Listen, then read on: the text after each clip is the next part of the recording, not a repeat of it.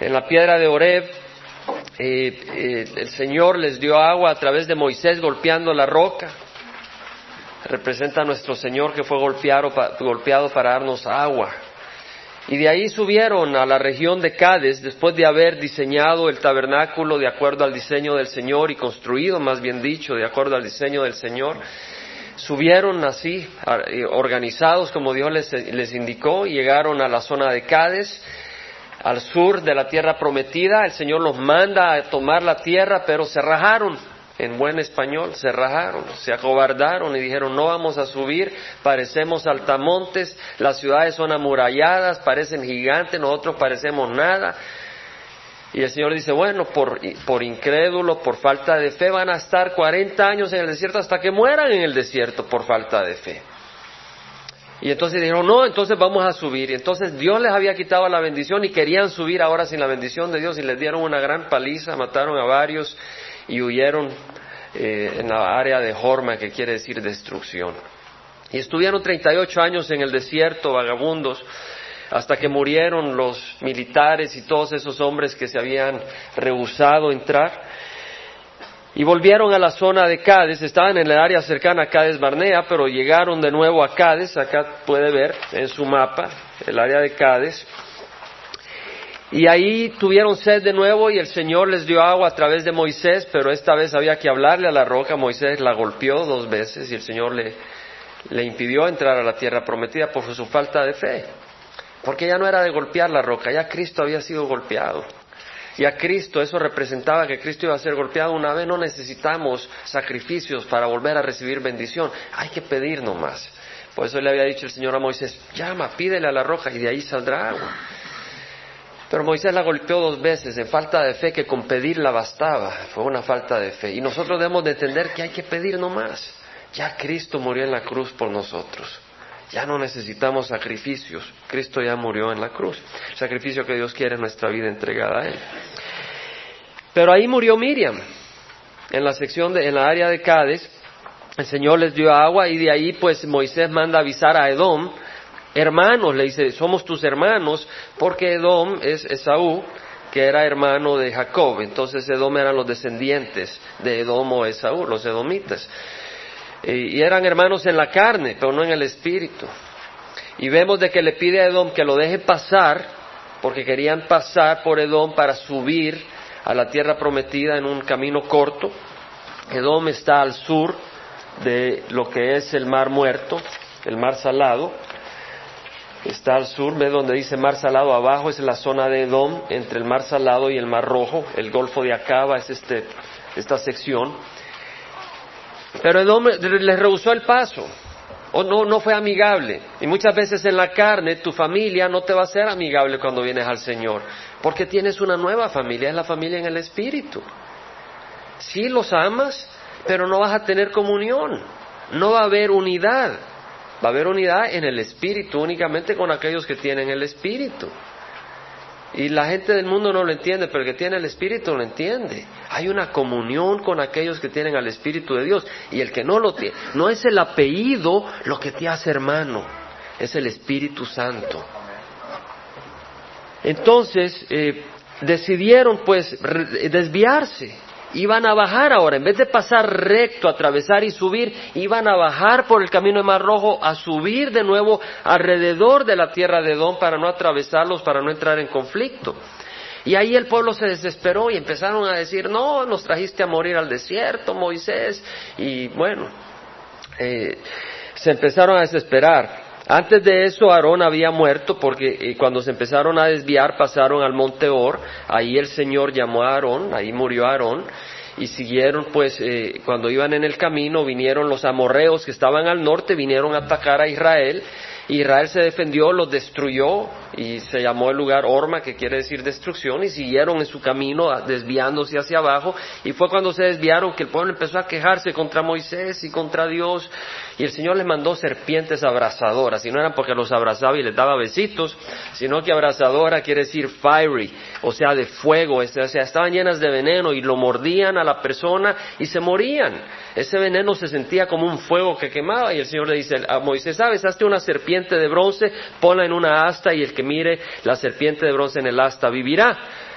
Entonces, si tú decías, oh, que esa serpiente no me, va a, no me va a salvar la vida y no la volteabas a ver, morías en tu necedad. Pero que decía, bueno, voy a voltear a ver la serpiente de bronce, ya vivía. Y es que esa serpiente de bronce en la asta traía una representación. La serpiente es un símbolo de la maldad, del pecado. Y todos nosotros hemos pecado y hemos estado identificados con la maldad y tenía que ser juzgada. Entonces el bronce representa el juicio, la ira, el fuego de Dios que consume el pecado y al pecador. Entonces esa serpiente de bronce indicaba que un día Dios iba a juzgar el pecado. Y también esa serpiente de bronce iba a estar colgada sobre un, sobre un palo que representaba que eh, maldición, porque dice la palabra del Señor maldito el que cuelga de un árbol.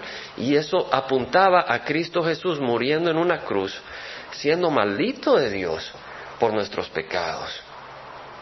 Por eso había que, por eso al voltear a ver esa serpiente, eh, ellos al obedecer la palabra de Dios y volteaban a ver esa serpiente de bronce, había sanidad porque Dios estaba diciendo, sí, ese pecado, todo pecado un día va a ser juzgado, por eso puedo darte sanidad. Y ese juicio fue en el Calvario un Viernes Santo. Sin embargo, yo hice un comentario en esa vez, qué interesante, mucha gente de haber dicho, oh, la serpiente de bronce la que nos sanó. Y efectivamente, después, mucho tiempo después, la gente empezó a adorar la serpiente de bronce. Estamos en Segunda de Reyes y va rápidamente a Segunda de Reyes, capítulo 18. Leemos sobre el rey Ezequías, capítulo 18, Versículo 3 dice que el rey Ezequías hizo lo recto ante los ojos de Jehová conforme a todo lo que su padre David había hecho, o sea, su antecesor David, quitó los lugares altos, derribó los pilares sagrados, cortó la acera, eran símbolos de prostitución, símbolos de idolatría. Este hombre Ezequías tiene un corazón recto y dice, yo no quiero tener nada que ver con idolatría y destruye eso y dice, también hizo pedazos la serpiente de bronce que Moisés había hecho, porque hasta aquellos días los hijos de Israel le quemaban incienso y la llamaban Neustán, es decir, pedazo de bronce. En otras palabras, la gente empezó a agarrar esa pieza y la empezó a adorar. Y así pasa ahora hoy en día. Pedro fue un gran siervo del Señor, María fue una sierva del Señor, tuvieron fe en el Señor y ahora viene gente, hace sus imágenes y los empiezan a adorar. Y están perdidos porque es un símbolo de idolatría. A quien hay que adorar es al Señor. Y lo que hay que obedecer y lo que sana es obedecer la palabra del Señor.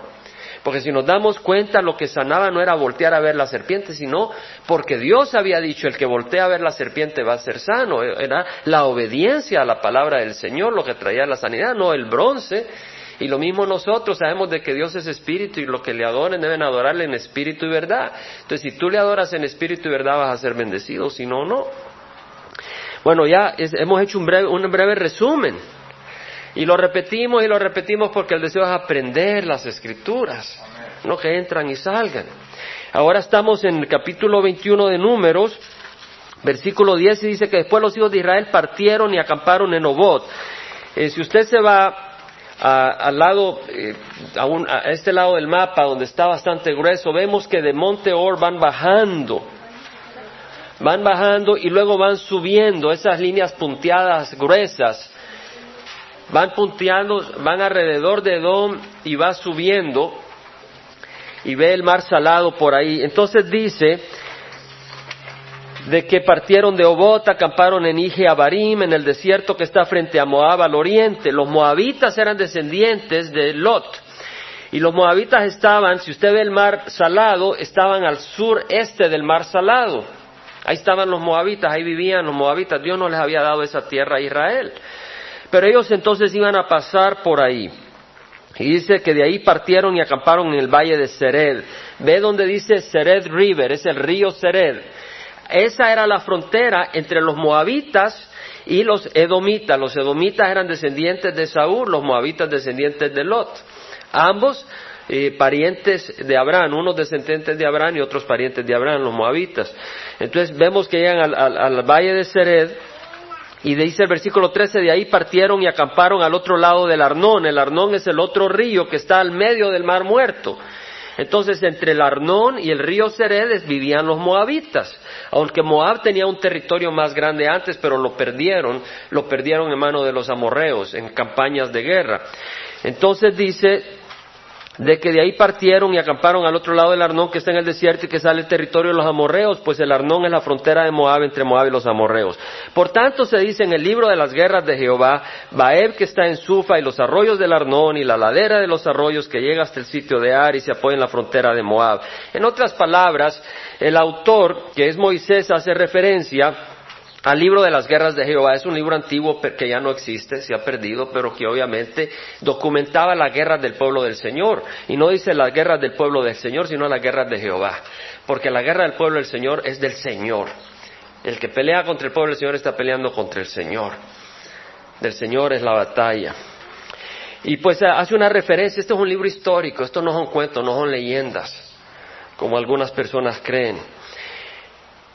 Y vemos que dice, y de ahí continuamos hasta Beer. Beer quiere decir pozo. Este es el pozo donde el Señor le dijo a Moisés, Rey, reúne al pueblo y les daré agua. Entonces cantó Israel este cántico, salta, oh pozo, a él cantad. El pozo que cavaron los jefes de los nobles del pueblo hicieron, con el cetro y con sus básculos. Veamos, que iban en camino al desierto. En algunas ocasiones no había agua y tenían sed y tenían que pedir, pero en vez de pedir se quejaban. No, había que pedir, no quejarse. El Señor les hubiera dado. Y acá vemos donde el Señor les provee antes de que pidieran. El Señor se da cuenta que tienen sed y les da agua. Ahora sabes, sin agua en el desierto te mueres. Y sin alimento en el desierto te mueres. Y esta es una enseñanza para nosotros. El Señor era quien proveía. Ellos dependían totalmente del Señor en su camino a la tierra prometida. Pasaban por el desierto, dependieron del pan, el maná, dependieron del agua, una dependencia total del Señor. Ahora yo te propongo de que tú en tu camino a la tierra prometida tal vez tienes agua. Mi esposa me trajo una botellita de agua, pero esa no es la única necesidad que tenemos en el camino a la tierra prometida. Tú ahora tienes una necesidad grande en tu camino a la tierra prometida. No sé cuál es. Sí, todos decimos mi necesidad es el Señor. Esa es nuestra necesidad principal. Y si no lo tienes, pues no estás ni en camino a la tierra prometida. Pero una vez estás en el camino a la tierra prometida y has recibido al Señor, vienen necesidades en tu vida. Las vienen. Vienen grandes necesidades. ¿Cuál es tu necesidad? Tal vez tu necesidad es un marido. Vamos a hablar prácticamente. Tal vez tu mujer necesitas un marido y estás buscando un marido. Deja que el Señor te lo entregue. Como dijimos antes, si tú lo agarras, vas a, si Adán hubiera agarrado a una esposa antes que Dios se la diera, se hubiera metido con un chimpancé y ahí hubiera salido el eslabón perdido. Mitad mono, mitad hombre. Pero hay que esperar a que sea Dios quien te lo dé. La necesidad era de un marido para alguien. Tal vez la necesidad es una, una esposa fiel. Tal vez tu esposa te es infiel. Necesitas una esposa fiel. Tal vez necesitas techo. Tal vez no tienes un lugar. Tal vez necesitas trabajo. Tal vez necesitas paz en tu corazón. Tú sabes, puedes mostrar sonrisas afuera, pero tener el corazón sin esperanza. Y puedes mostrar tristeza afuera, pero tener esperanza en el corazón. Yo prefiero lo segundo. Yo prefiero tener tristeza afuera, pero tener esperanza en mi corazón.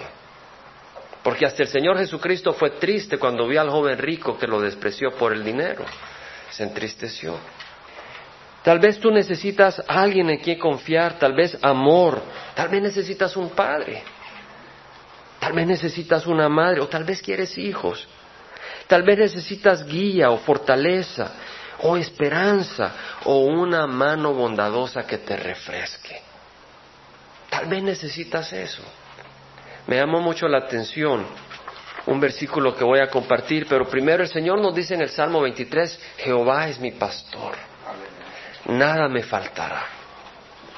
Tú tal vez vas en el desierto camino a la tierra prometida y tienes necesidad. Jehová es mi pastor, nada me faltará. En lugares de verdes pastos me hará descansar. Junto a aguas de reposo me conduce. Él restaura mi alma. Tú no necesitas que te restauren el alma si no estás en la batalla. Tú no necesitas que te restauren tu alma si no vas por el desierto. Pero si vas por el desierto necesitas que te restauren tu alma. Y el salmista dijo, Él restaura mi alma. El versículo que me tocó mucho fue Esdras 7, 9, 10, te lo voy a compartir. Es un versículo que me ha ministrado muchas veces. Pero este versículo el Señor me lo volvió a dar en el contexto en el que te estoy hablando donde Esdras dice la mano bondadosa de su Dios estaba sobre él, ya que Esdras había dedicado su corazón a estudiar la ley de Jehová y a practicarla y a enseñar sus estatutos y ordenanzas a Israel. ¿Qué tiene que ver? Te hago una pregunta. ¿Has necesitado a veces la mano bondadosa de Dios? Levanta la mano si alguna vez has necesitado la mano bondadosa de Dios. Y si no, no sabes qué desesperado estás. Y fíjate lo que dice, ¿quién puede, quién puede ganarle a Dios en bondad? Búscame a alguien que sea más bondadoso, que le gane a Dios en bondad. Busca a alguien que le gane a Dios en misericordia, en compasión, en amistad, en, en salir adelante por ti. No vas a hallar a nadie. Y dice, la mano bondadosa de su Dios. El Dios del, Dios del universo era el Dios de Esdras. Esdras tenía esa intimidad con ese Dios. Esdras había escogido a Jehová como su Dios. Esdras buscaba servir a su Dios. Esdras vivía en la presencia de su Dios era donde estaba su corazón. Y por eso dice, la mano bondadosa de su Dios estaba sobre él, no a la par de él, sobre él. Y si la mano de Dios te abraza, ¿quién podrá contra ti? Nadie.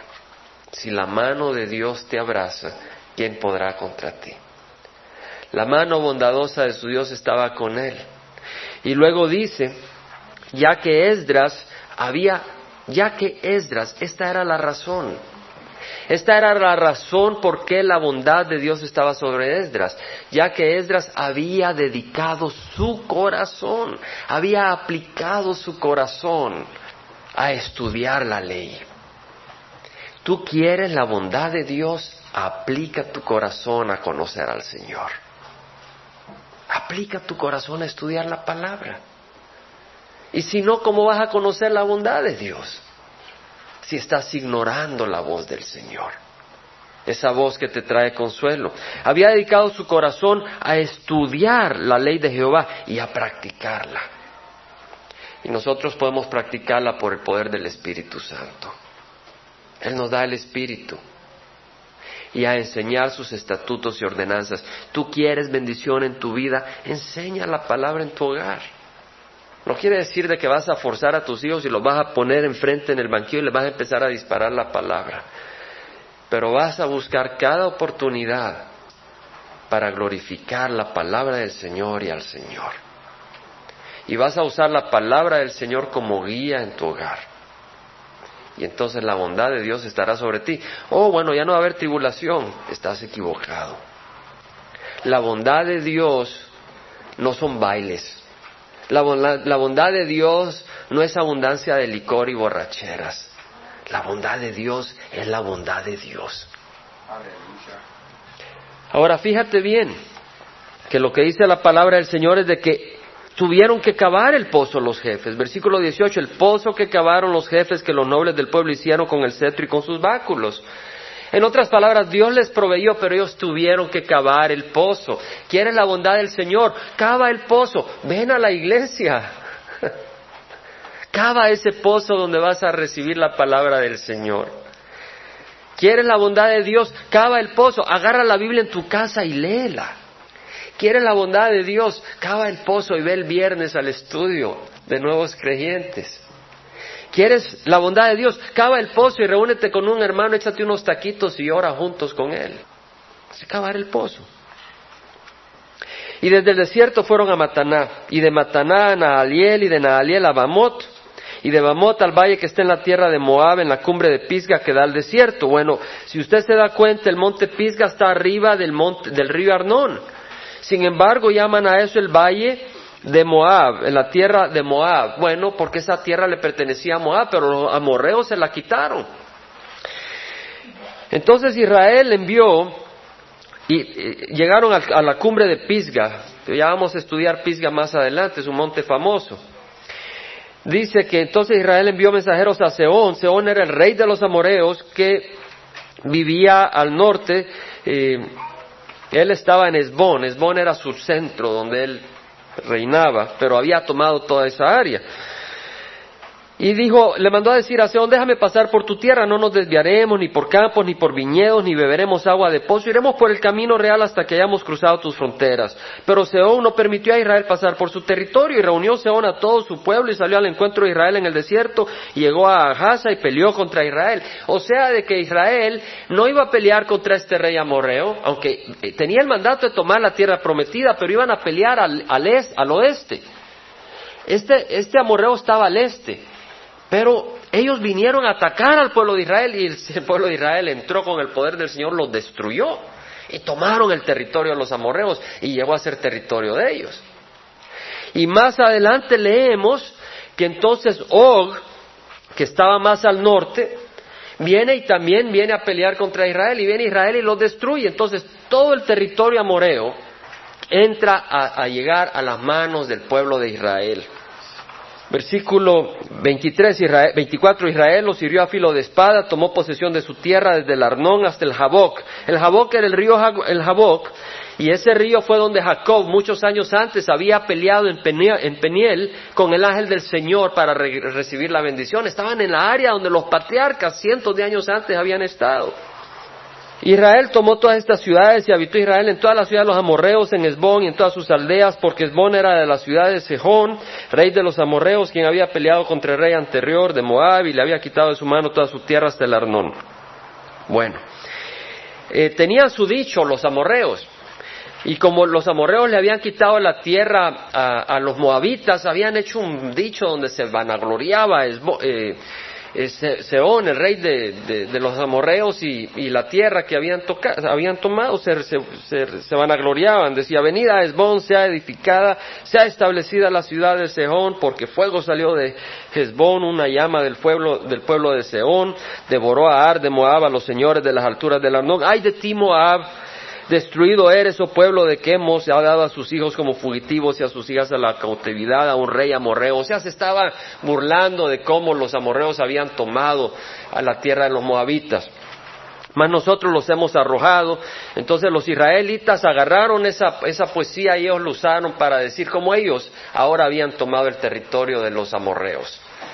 O sea, el, cántico que tenían los amorreos para burlarse que habían tomado territorio los moabitas, los mismos israelitas lo usaron para ellos añadirle y decir, y ahora nosotros nos hemos agarrado el territorio de los amorreos. Y al final vemos que subieron por el camino de Basán y pelearon contra Og. Y en el versículo 34 Jehová dijo a Moisés, no les tengas miedo porque lo he entregado en tu mano y a todo su pueblo y a su tierra y harás con él como hiciste en Seón. Los mataron y tomaron posesión de la tierra. Hasta ahí es el capítulo 21. Léanlo con más detalle, eh, pues eh, eh, tiene mucho, mucho material que meditar. Pero quiero hacer unas reflexiones. Y por eso aceleré un poco, no yendo palabra por palabra, porque no me quiero quedar en los detalles, quiero entrar a ciertas reflexiones. Una es que Moab había perdido parte de su territorio. Y luego que es mencionado como el pueblo de Quemos.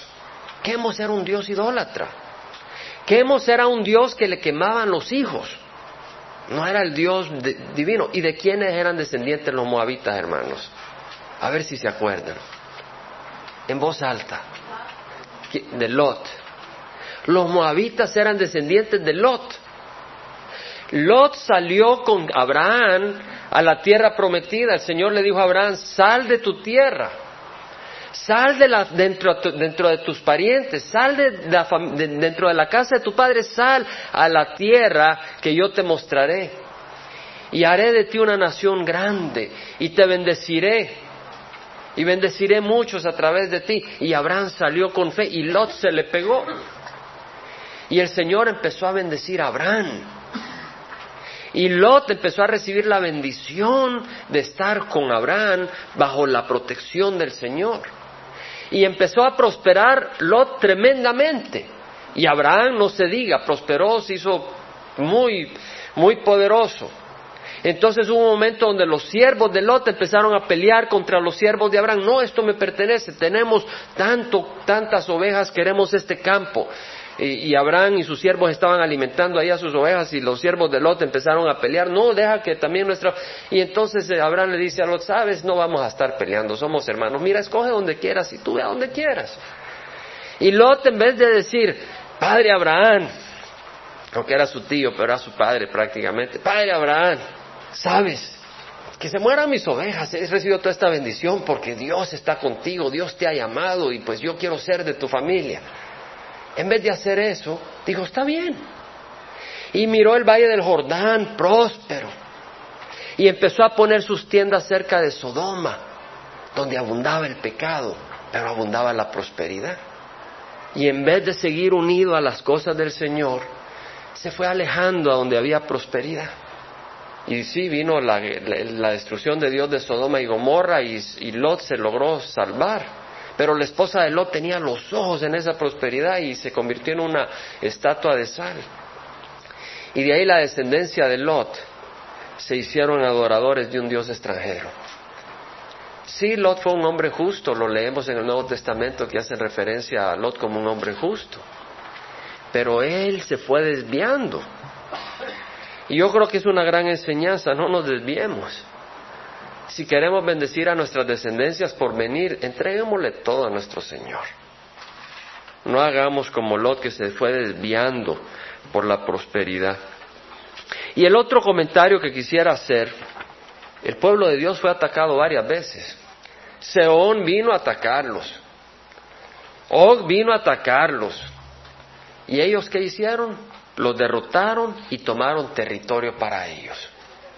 En vez de ser algo negativo para el pueblo de Israel, fue algo positivo. Ampliaron su territorio. Los ataques son oportunidades para expandir el territorio y ver la mano poderosa de Dios. Yo quisiera mencionar algunos versículos porque si tú vas camino a la tierra prometida vas a ser atacado de distintas maneras. Si tú vas, a la, si tú vas camino a la tierra prometida van a venir flechazos de Satanás. Van a venir eh, espadas, van a venir ah, arrows, flechas, con su, con su punta diseñada entre tus costillas, bien preparaditas, bien afiladas por el enemigo. Pero mira lo que dice el Señor. Uno de voy a dar la referencia rápido. Uno Juan 5:4 dice, todo el que es nacido de Dios vence al mundo. Y esta es la victoria que ha vencido al mundo, nuestra fe. Ten fe, ten fe. Dice la palabra del Señor, de labios de infantes proclamaré mi fortaleza.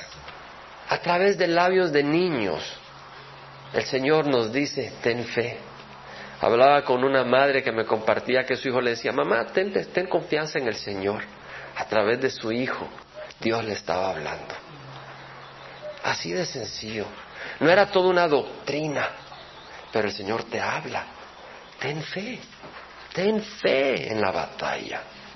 Yo no dije, ten sentimiento de que sí vas a salir adelante. No, ten fe. Muchos dicen sí, pero se rajan. Ten fe.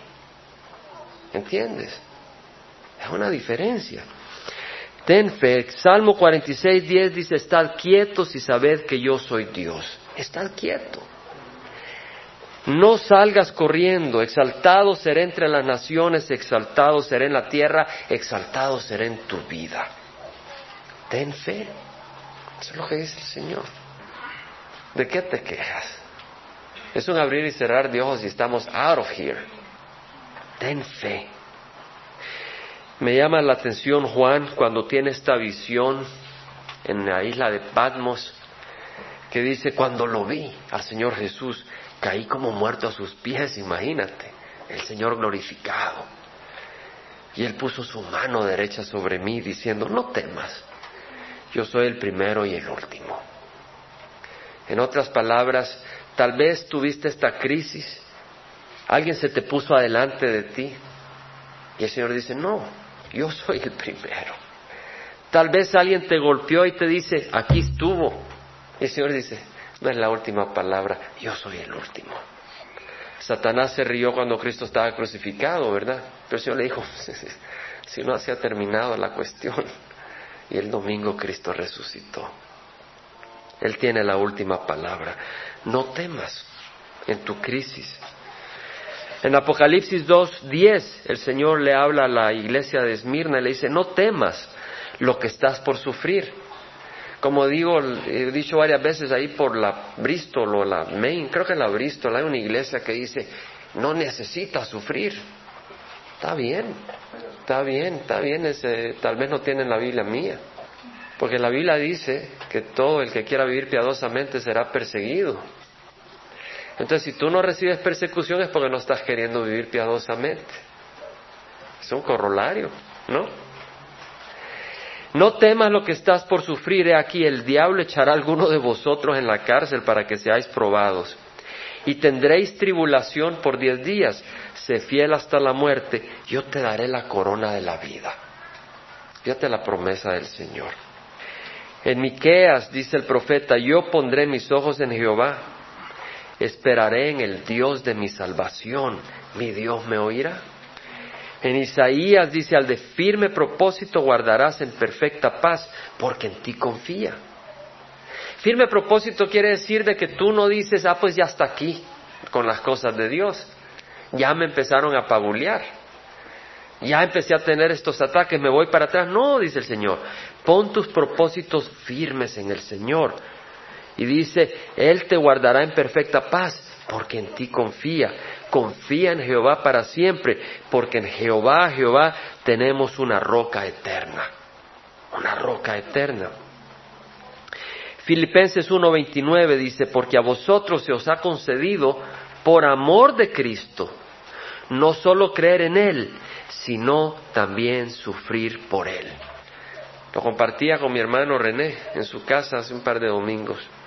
A nosotros nos da el Señor el privilegio de poder sufrir por Él, por amor, no por ganarte algo, sino por amor. Él te está. Tú le quieres dar algo al Señor, si Él te permite pasar en alguna crisis, quédate ahí, no te corras y dásela al Señor por amor. En eso consiste dársela. No quiere decir que te vas a empezar a golpear la, pared, la, espalda, o que te vas a ir de rodillas hasta la basílica sangrando. Ese sacrificio no es el que quiere el Señor. Lo que el Señor dice es que si estás en una situación donde no quieres estar, pero tú continúas por amor al Señor, ahí estás sufriendo por Él. Y eso es lo que dice la palabra del Señor. Se os ha concedido por amor de Cristo no solo creer en Él, sino también sufrir por Él. Nos vamos a parar, hermanos. El estudio del libro de números es excelente porque nos trae mucha enseñanza para nuestra vida. Pero yo quisiera resumir de que en el camino a la tierra prometida hay un pozo. Es un pozo de agua y esa la tiene el Señor. Yo quiero que cierren los ojos. El Señor quiere bendecirte. El Señor quiere refrescarte. El Señor te quiere dar paz aunque no puedas entenderlo. El Señor te quiere dar paz que pasa el entendimiento. No vas a poder entender, pero te puede dar paz. Sabes, muchas veces en el camino a la tierra prometida entras a situaciones donde necesitas un Salvador. Y ya estás en el camino. Y no estoy hablando salvación de tus pecados, porque ya has sido salvo de tus pecados. Pero necesitas de un Salvador porque el enemigo te pone una emboscada. Y esa emboscada puede ser espada, o puede ser flechas que vienen con veneno dirigidas a tu corazón. Puede ser tu mejor amigo el que te traiciona. Pablo fue abandonado por sus amigos dentro de la iglesia. Puede ser tu madre que la encuentras en adulterio. Puede ser algo que te trae una destrucción y te desanima y te bota. ¿Sabes qué hacer? Háblale a la roca. Clama y pídele bendición. De eso se trata. Él es nuestro Salvador. Jamás dice, Él fue nuestro Salvador. Para mí, Jehová es mi Salvador. Padre, yo ruego, Señor, que tú refresques a tu pueblo, lo llenes de esperanza, llenes a tu pueblo de santidad, Señor. No permitas que tu pueblo, Señor, camine por caminos de lodo. No permitas que tu pueblo, cuando es probado, Señor, se vaya para atrás. No permitas, Señor, que cuando tu pueblo es probado, se aleje. Pero permite, Señor, que tu pueblo camine fuertemente a tomar la tierra prometida, Padre. Padre, ahora rogamos que la gracia de nuestro Señor Jesucristo, el amor del Padre y la comunión del Espíritu Santo, Señor, vaya con cada uno de nosotros.